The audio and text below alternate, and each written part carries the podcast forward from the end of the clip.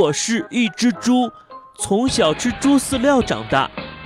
但自从有一天我吃上了扬州炒饭，我就不再是一只普通的猪了，而是一只特立独行的猪。下一步，我准备领导小动物赶走农场主，霸占庄园土。本节目由喜马拉雅澎湃新闻荣誉出品。峰顶之上，做有态度的新闻。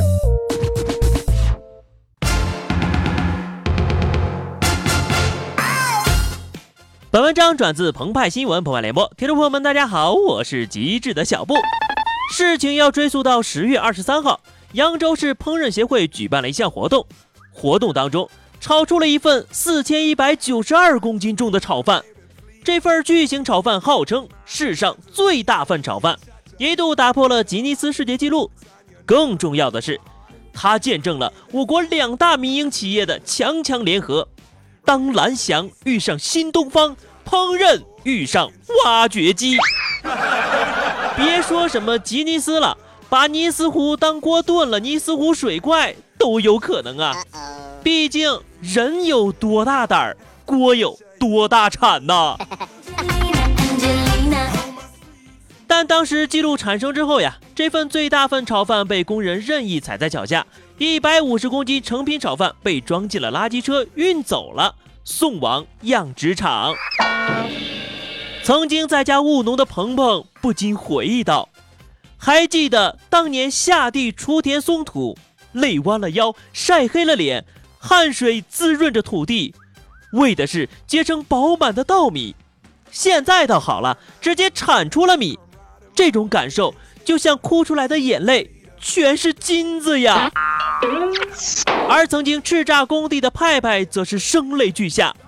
还记得工地里铲黄沙，一年到头都没几个钱儿。现在如果一份扬州炒饭卖到十五块，那一铲子下去起码三十块呀！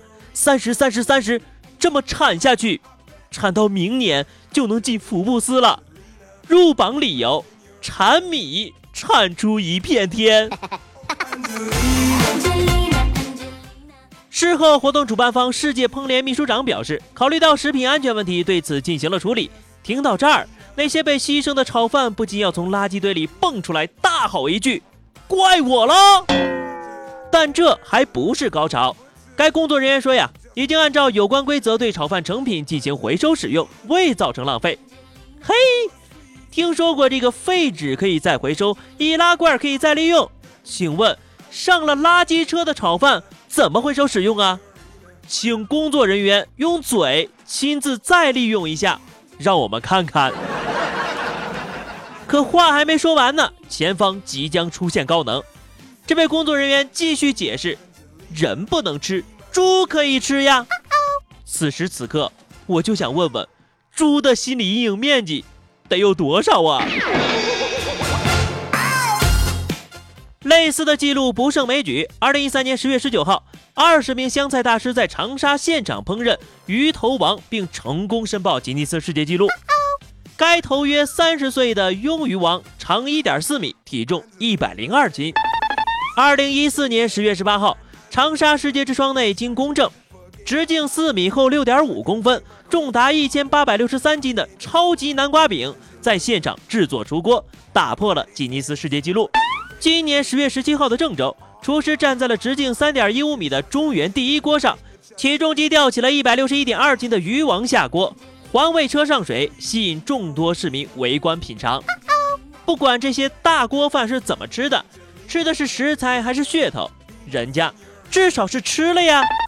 接下来，希望云南过桥米线、四川麻辣烫、北京烤鸭、西安肉夹馍、山东煎饼、天津狗不理包子、桂林米粉、河北驴肉火烧等等这些地方的美食呀，不要再继续效仿了，因为呀，一时半会儿让猪吃的太好，猪呢以后会挑食的。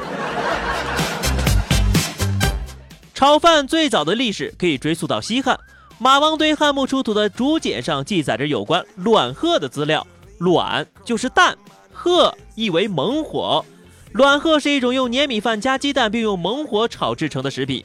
而炒饭作为中华料理的精髓，早在上个世纪就已经名声远扬了。一九九七年日本发行的漫画《中华一番》中，小当家所做的第一道料理就是黄金炒饭。古人云：“腰缠十万贯，骑鹤上扬州。”具体上扬州干什么呢？除了看美女，就是吃扬州炒饭。扬州炒饭早已经成为扬州城的一张名片。但如今呢，这个活动搞一搞，恐怕以后就要说腰上缠炒饭，骑猪上扬州了。